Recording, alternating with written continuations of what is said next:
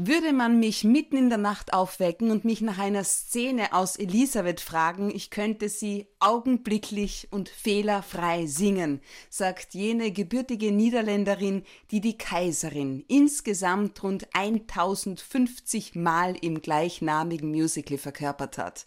Unter anderem ausgezeichnet worden mit dem goldenen Verdienstzeichen der Republik Österreich. Herzlich willkommen, Maya Hackford. Hallo über Respekt und Reichtum, den inneren Frieden und das gewisse Etwas. Man hat es oder man hat es nicht. Darüber unterhalten wir uns jetzt. Julia Schütze, Talk to Me. Authentic, empathic, fair. Weißt du, Maya, manche Leute haben es, manche nicht. Unvorstellbar. Jetzt, wo ich das sag, unvorstellbar, nach dem, was du mir bisher abgeliefert hast in den vergangenen Jahrzehnten. Maya Hackford, Superstar. Welche Erinnerungen werden bei diesem Satz bei dir wach?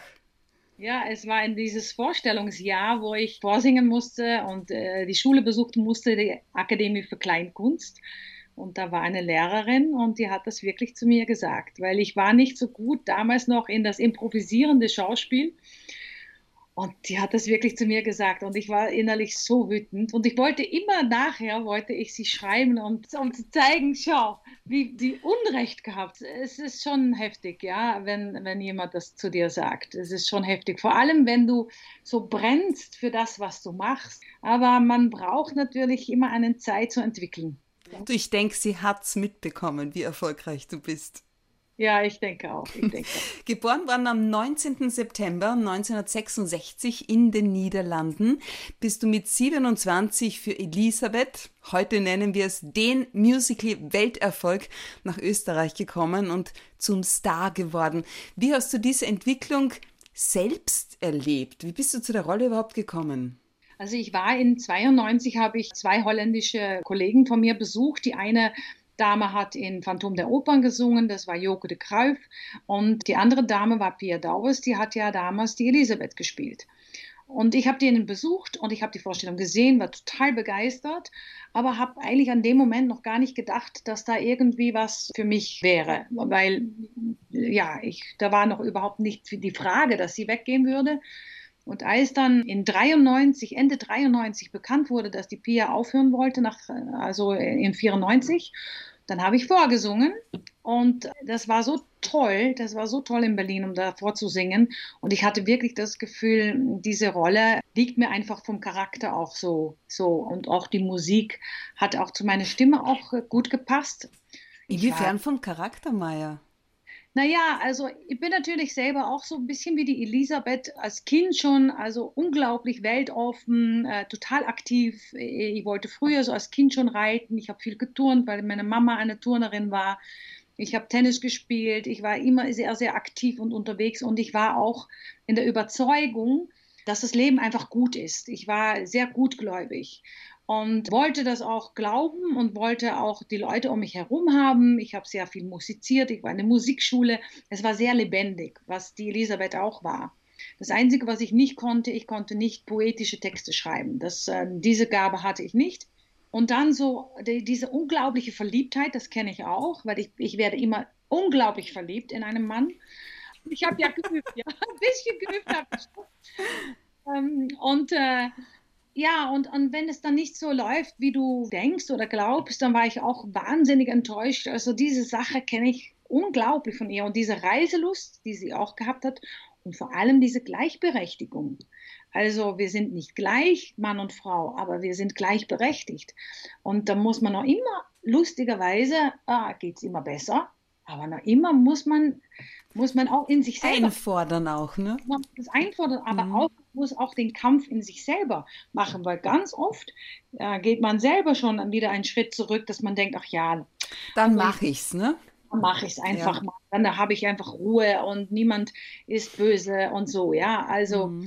es ist echt noch ein, also eine Entwicklung äh, in der Menschheit, dass wir das äh, so schön kriegen. Apropos Entwicklung, wie hat denn deine Familie diesen Boost, deine Bekanntheit, deinen Erfolg, deinen plötzlichen kommentiert? Bist ja als die jüngste von vier Geschwistern. Ja, genau. Also ja, bei uns war immer alles sehr bodenständig. Ja, bei uns hieß es immer, du darfst nicht neben die Schuhe laufen. Also du darfst nicht denken, dass du was Besseres bist, weil du einen Erfolg hast oder so. Es wurde immer sehr relativiert, was ich schwierig fand als Kind, weil ich wollte immer den Feedback haben. Später jetzt eigentlich, wenn man nach Alfred Adler geht, nach diesem Philosoph, finde ich es eigentlich ganz gut, weil wenn du nur immer gelobt wirst und da aus deine Kraft holst, kannst du auch tief fallen, wenn du nicht gelobt wirst, weil das ist natürlich das Gegenteil. Und eigentlich finde ich es ganz gut, dass ich da selber meinen Weg finden musste, meine Mitte. Meine Familie ist sehr bodenständig, ist total stolz auf mich, aber ich bin noch immer die kleine Maya. Tatsächlich? Ja, ich bin noch immer die kleine Maya. Für meinen Bruder, der acht Jahre älter ist, das ist mein riesengroßen Bruder. Und das ist noch immer so. Also wenn wir Familiensache besprechen, ist mein Bruder, der älteste Bruder, der alles organisiert mit meiner Mutter. Ja, es, es ist einfach so. Jetzt, woher kam überhaupt eine Begeisterung für Singen? Weil deine Mutter war ja oder ist Sportlerin, dein Vater ein technischer Mensch. Ja, also äh, meine Mama kam aus einer Familie von neun Kindern und da wurde sehr viel musiziert. Mein Onkel hat Klavier gespielt und die haben viel gesungen. Meine Mutter hat uns alle in eine Musikschule gegeben. Und ich konnte mich immer, ich glaube, es ist schon eine Gabe Gottes, immer gut ausdrücken, wenn ich einfach singen dürfte. Und ähm, ich habe durch die Frequenz von Musik, habe ich mich so gut spüren können. Und ich hatte auch immer das Gefühl, ich bin geschützt durch die Musik. Mhm. Das, ähm, und das ist natürlich ein angenehmes Gefühl als Kind. Ja? Wenn du geschützt bist, fühlst du dich ja sicherer. Was machen deine Geschwister beruflich? Also mein Bruder äh, hat Naturwissenschaft und Mathematik studiert als Lehrer, ist äh, auch in diese Schiene und jetzt ist er ähm, Oberhaupt von einer Universität, Radboud-Universität von Nijmegen, wo er vier Abteilungen unter sich jetzt hat. Meine älteste Schwester, die in Schweden wohnt, ähm, hat pädagogische Akademie studiert, war erst Volksschullehrerin, hat sich dann weiterentwickelt als Kinderpsychologin und ist jetzt Lehrerin an der Universität in Göteborg. Wow. wow. Äh, ja, meine, meine jüngste Schwester, die fünf Jahre älter als ich äh, ist, ist ähm, Krankenschwester, aber spezialisiert in Diabetik und hat die höhere Berufsschule für Krankenschwester studiert und ähm, ja, gibt auch so Workshops. Mhm. Also wir sind alle schon ein bisschen so in, ähm, in der führenden Position, was auch mein Vater äh, sehr war. Und meine Mutter war eine absolute aktive Frau, die auch nicht gewartet hat, bis irgendwem gesagt hat, was sie zu tun hatte. Ja, die ist immer vorgegangen. Maya Hackford, in einem Interview hast du mal gesagt, wenn du das Star-Sein zu sehr willst, bezahlst du einen hohen Preis. Das wollte ich nie. Was wolltest du denn?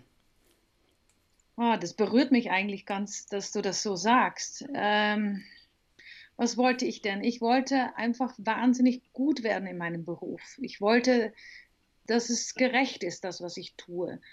Dass wenn ich auf der Bühne stehe und die Leute zahlen für mich, dass ich keinen Unsinn da mache. Auch wenn ich natürlich komödiantisch unterwegs war mit meinen Soloprogrammen, wenigstens, dass es Hand und Fuß hat. Diese Anerkennung, die habe ich ja immer gesucht und äh, war auch sehr streng mit mir. Das richtige Star-Sein fand ich einfach immer schwierig, weil das heißt dann auch, dass du für die Öffentlichkeit viel zu, viel zu greifbar bist.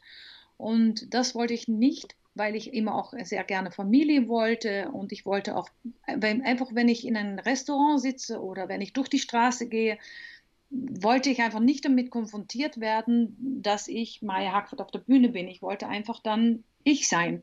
Und das, das hat das Publikum aber total akzeptiert. Und das fand ich auch ganz, ganz wichtig. Weil du das gewisse Etwas hast. Ganz einfach. also ich weiß es nicht. Also am Anfang habe ich wirklich gedacht, die erkennen mich ja nicht, weil ich ja immer mit Perücken natürlich auf der Bühne stand. Mittlerweile ist es schon so, dass die Leute mich erkennen. Nach so vielen Jahren, 26 mhm. Jahre bin ich ja schon hier. Ich habe immer ein bisschen Angst, dass ich mich, dass ich selber äh, überheblich werde obwohl ich manchmal auch denke, ich darf auch dazu stehen, das, was ich alles erreicht habe. Und jetzt erst mit 53, was ich jetzt bin, schaue ich zurück mit Stolz, mit Würde und mit, ja, also richtig, da bin ich richtig stolz, was ich alles erreicht habe. aber trotzdem mit Demut. Also ich möchte immer de demutig bleiben. Das kann ich jetzt besser. Früher habe ich das einfach, ach ja, ja, das war dann mal wieder die Rolle und jetzt gehen wir zur nächsten Rolle. Also Buch zu. Ich habe auch ganz oft nicht mehr bewahrt. Jetzt in der Corona-Zeit habe ich alles jetzt geordnet. Ha! Und war ganz stolz, dass ich ganz viele Presseartikel ähm, wieder gesehen habe, die ich ja lange nicht mehr gelesen und gesehen habe. Man lernt nie aus. Nein, das sowieso nicht. Aber apropos Lernen, wie schaut es bei deinen Kindern, deinen beiden Buben Jason und Joshua, denn mittlerweile, also mittlerweile 11 und 17 sind sie, wie schaut es denn da so aus? Gehen die ins Künstlerische? Haben die da Tendenzen? Also Joshua schon. Joshua will unbedingt Filmregisseur werden und macht alles dafür. Der ähm, ist in der audiovisuelle Zweig von der Hegelgasse in, äh, in Wien und macht jetzt auch ähm, einen Film. Das ist also ein Projekt für das letzte Matura-Jahr. Äh, möchte dann in, im Auslandsdienst, Gedenkdienst machen in Los Angeles. Da hat er den Platz bekommen in der University of the, the Southern University of Los Angeles, in das Museum, wo Spielberg Foundation das Museum gegründet hat mit dem ganzen Holocaust. Und sie haben jemanden gesucht, die Fotografie und Video macht. Und er hat auch in der Corona-Zeit sich da beworben in dem Verein. Das war ziemlich schwierig für ihn, weil zehn andere Kinder, äh, Kinder, Jugendliche, er ist ja 17, er ist ja 1,86 Meter, er ist Boah. ja nicht so. Die wollten das auch und er hat äh, den Platz jetzt bekommen und ist dadurch äh, richtig ja, Wahnsinn. Sport. Gratulation. Ja, und dann will er dann äh, gerne in der College, in der Grafische zwei Jahre studieren und dann hofft er, dass er wirklich fertig und fit genug ist, dass er ins Filmakademie kommt mhm. in Ludwigsburg oder Berlin oder dann wird er schauen, genauso wie ich damals, wo er aufgenommen wird. Ähm, Was heißt das? Bist du auch abgelehnt worden zu Beginn von diversen Ausbildungsstätten? Also ich hatte, ich wollte unbedingt die Kleinkunstakademie machen. Ja. Da musste ich aber ein Jahr, jeden Samstag äh, zum äh, Stunden und ich musste vorsingen. Ich hatte dann die Gespräche mit, äh, ja, manche haben es und manche haben es nicht. und, äh, und, dann habe ich äh, letztendlich das äh, bekommen, aber in dem Jahr habe ich klassisch Konservatorium gemacht, um nicht das Jahr wegzuschmeißen. Und dann habe ich gedacht, ich will nicht weiter in der klassischen Musik, das ist einfach nicht mein Ding. Aus welchem Grund nicht? Wenn ich klassisch singe, habe ich das Gefühl, dass jemand anderes singt. Ich habe nicht das Gefühl, dass das ich bin. Ähm, ich habe natürlich immer Musical am liebsten gehabt. Ich habe immer Streisand als Vorbild gehabt. Ich habe immer Popmusik sehr gerne gehört. Und für mich war die Klassik zu weit weg von mir. Also ich habe mich da nicht damit identifizieren können. Und dann habe ich im Jazzkonservatorium Hilversum und im Rotterdam und in Amsterdam habe ich vorgesungen. Und dann auf einmal war ich auf alle, in alle Studien angenommen und konnte auswählen. Und die, den Tag vergesse ich nie wieder. Also das war so cool, dass ich gesagt habe, nö, bei dir gehe ich jetzt nicht studieren, bei dir auch nicht. Also ich gehe nach Amsterdam auf die Kunstakademie.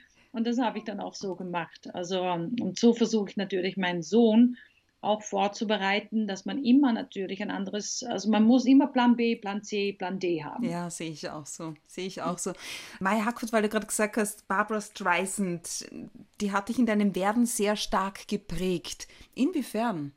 Ja, erstens durch ihre Art von, von Singen, das fand ich einfach großartig immer und diese Überzeugung, die sie hatte, auch diese Humor, die sie hatte und sie hat sich nie runterkriegen lassen in, in ihrer Zeit auch noch äh, Filmregisseur, Filmproduzentin in einer männerbedienter Welt, habe ich immer gedacht, na, Hut ab. Also die, die, die, die lässt sich einfach nichts sagen. Ich fand immer diese Kraft, diese Ausstrahlung, die sie hatte, habe ich ja immer ein bisschen so, habe ich mich auf sie konzentriert. Wenn ich ein bisschen unsicher war, habe ich gedacht, ich bin jetzt Streisand, also dann kann ich alles. Gentle fand ich natürlich, äh, diesen Filmproduktion fand ich fantastisch ja, was Hast du auch a Clear Day gesehen? Ja, super. Den liebe ich, was sie mit den Pflanzen spricht und singt. Als Kettenraucherin. Ja, Wahnsinn, oder? Mr. Chapot. Ja.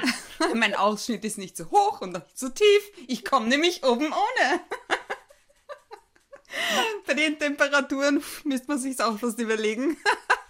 Maya Hackford, wer ist Gus Jakobs? Guus Jacobs, ja. oh, wie spreche ich den aus? Guus. Ja. G natürlich, ne? also holländisch. Ja. Guus Jacobs. Wer ist das? Ja, das war mein Sportlehrer. Und der Sportlehrer hatte auch, er hatte auch die Aufgabe, weil er in ein Kabarettprogramm äh, neben der Schule hatte, und da sind sie immer mit auf Tour gegangen. Und er hat dann die Aufgabe, um ein Kabarett zu machen in der Schule. Und wir hatten jedes Jahr hatten wir fünf Tage Vorstellungen. Und da war das große Chor mit 80 Kindern dabei. Da war die Band dann von meinem äh, Musiklehrer dabei. Und wir hatten lauter Sketches, also wo wir uns lustig gemacht haben, natürlich über die Lehrer oder über irgendwelche Themen, politische Themen. Und das war wirklich gut geschrieben. Da war ich immer dabei und er hat das geleitet und er war fantastisch. Und er hat dann bei meinen Auditions für die Kleinkunstakademie, hat er mich dann vorbereitet, um, um mich wirklich gut dastehen zu lassen. Und dann war ich bei ihm zu Hause mit meinem Pianisten. Ja, das ist eine Verbindung, die, die, die bleibt dann für immer. Das war so ähm, wichtig für mich. Das war wirklich mein Mentor damals. Und ich habe ihm jetzt gerade vor, vor zwei Wochen, wo ich in Holland war, endlich, dass ich nach Holland gehen konnte, um meine Familie zu besuchen, habe ich ihn wieder besucht. Und er ist natürlich jetzt schon viel älter, aber die Verbindung ist noch immer da. Und ich will ihn auch immer wieder besuchen, um ihm einfach zu sagen, dass ich da bin und um ihm zu zeigen, was ich jetzt mache und so. Und dann ist er so mega stolz. Oh, das tut natürlich gut. Wen du noch sehr gut findest, ist eine gewisse Susanne Amberg-Schneeweiß. Ja, das ist ja meinen, meine Ersatzmutter, sage ich immer. Das ist mein Gesangscoach seit äh, 96 und mit ihr habe ich dann äh, alle Technik weiter verfeint. Sie hat eine ganz großartige Technik und hat auch ganz viele Bücher auch geschrieben über die Atem, über, über Sprechen, über Singen, über Mentalität von einem Mensch und dass man alles in Zusammenhang bringen muss, um gut zu sein auf der Bühne. Und von ihr habe ich wahnsinnig viel gelernt. Und jetzt, wenn ich äh, selber unterrichte, dann nehme ich auch ihre Methode, weil ich der Meinung bin, äh, das hat wirklich Hand und Fuß. Als Gesangscoach, der du ja auch bist, es kommt jetzt zum Beispiel ein junges Mädchen zu dir, das einmal so werden will wie du, Maya Hackford. Du bist ihre Barbara Streisand. Wie gehst du da vor? Ich meine, dieses Metier, dieses Genre, da wartet keiner auf dich, oder? Lässt du da auch mal Träume platzen? Nee, weil ich äh, finde nicht, dass ich das Recht habe, um äh, in die Richtung zu denken. Äh, wenn jemand zu mir kommt und möchte ähm, wirklich gut singen, dann arbeite ich mit ihr oder mit ihm so lange, bis, bis die Technik umgesetzt wird.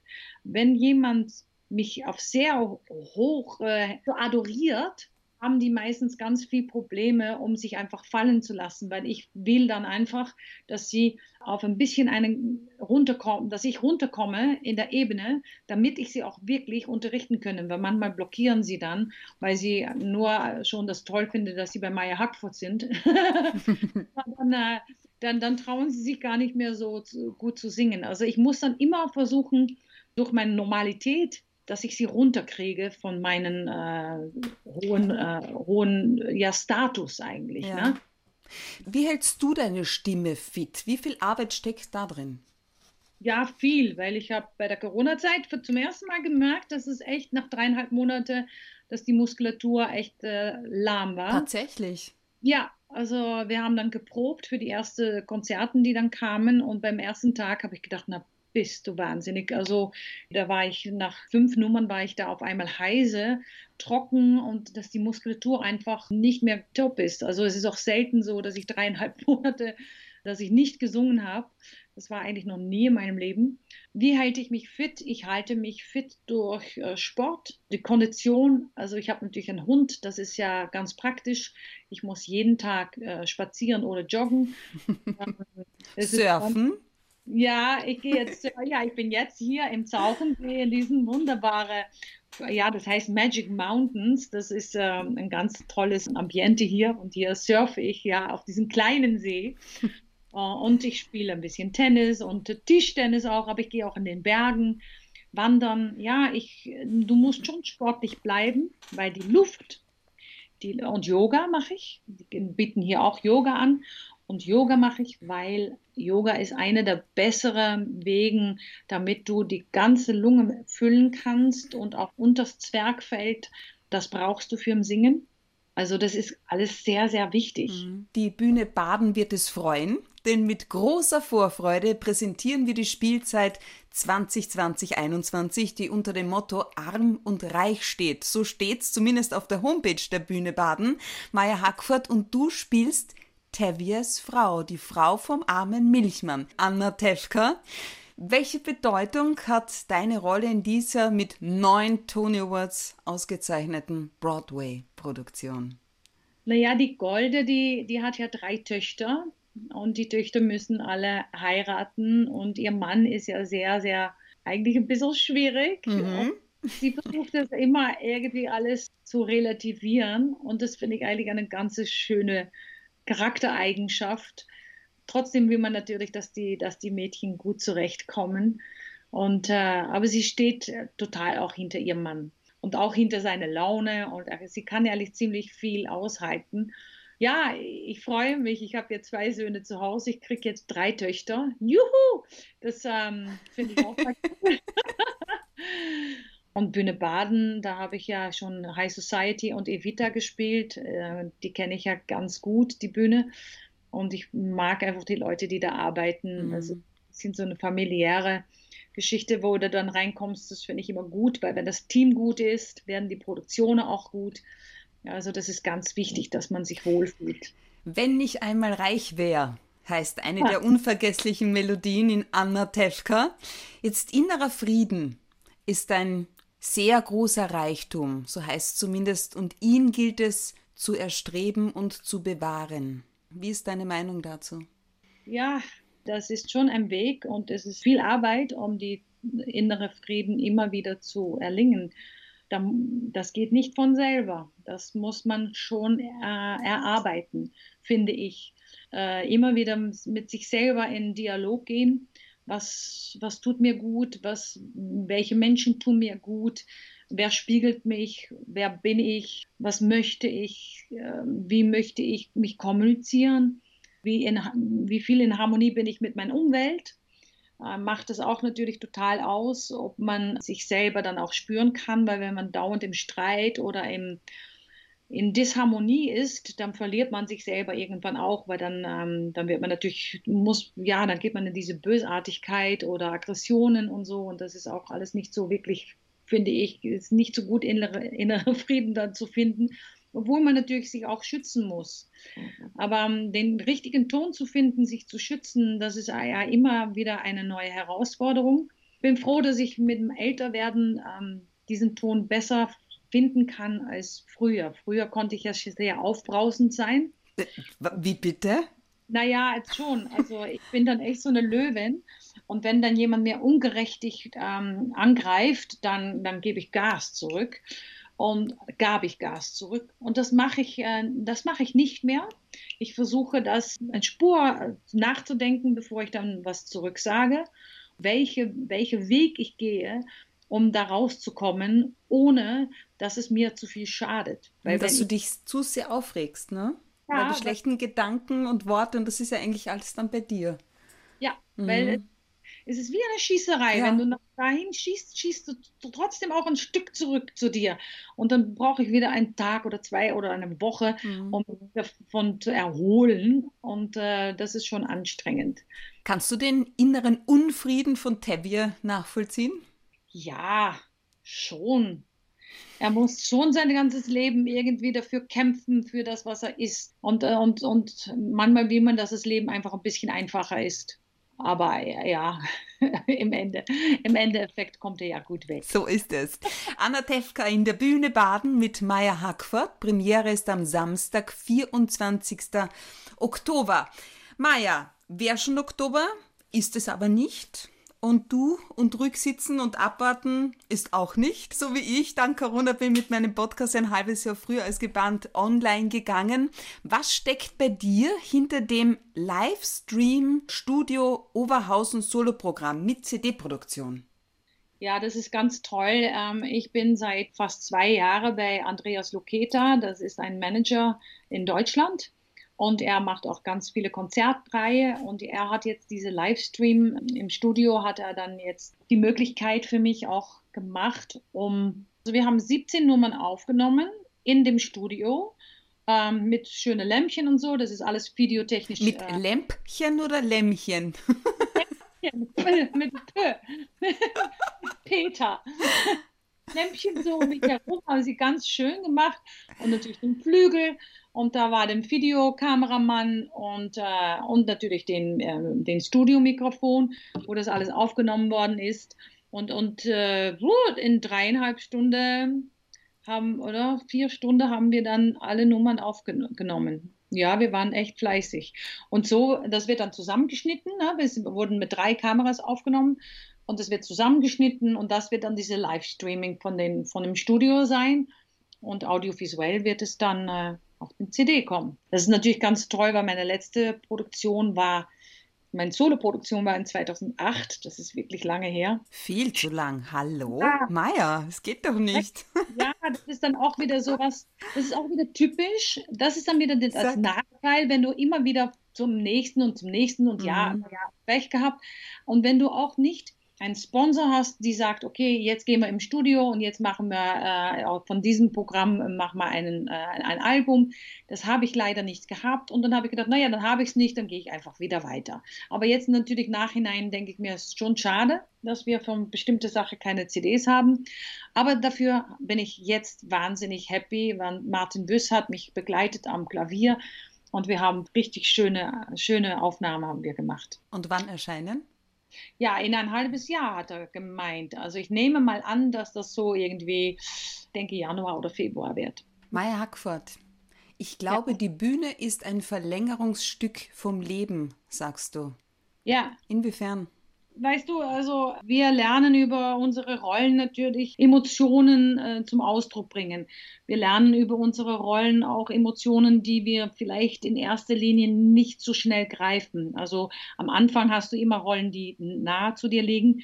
Und wie mehr du natürlich deinen Kunst verstehst, kannst du auch äh, schwierigere Charakteren spielen, die du wirklich erarbeiten musst, so wie zum Beispiel Bipolarität in, der, in Next to Normal oder ähm, Mrs. Danvers in Rebecca, äh, die sehr schwarz und sehr bösartig war.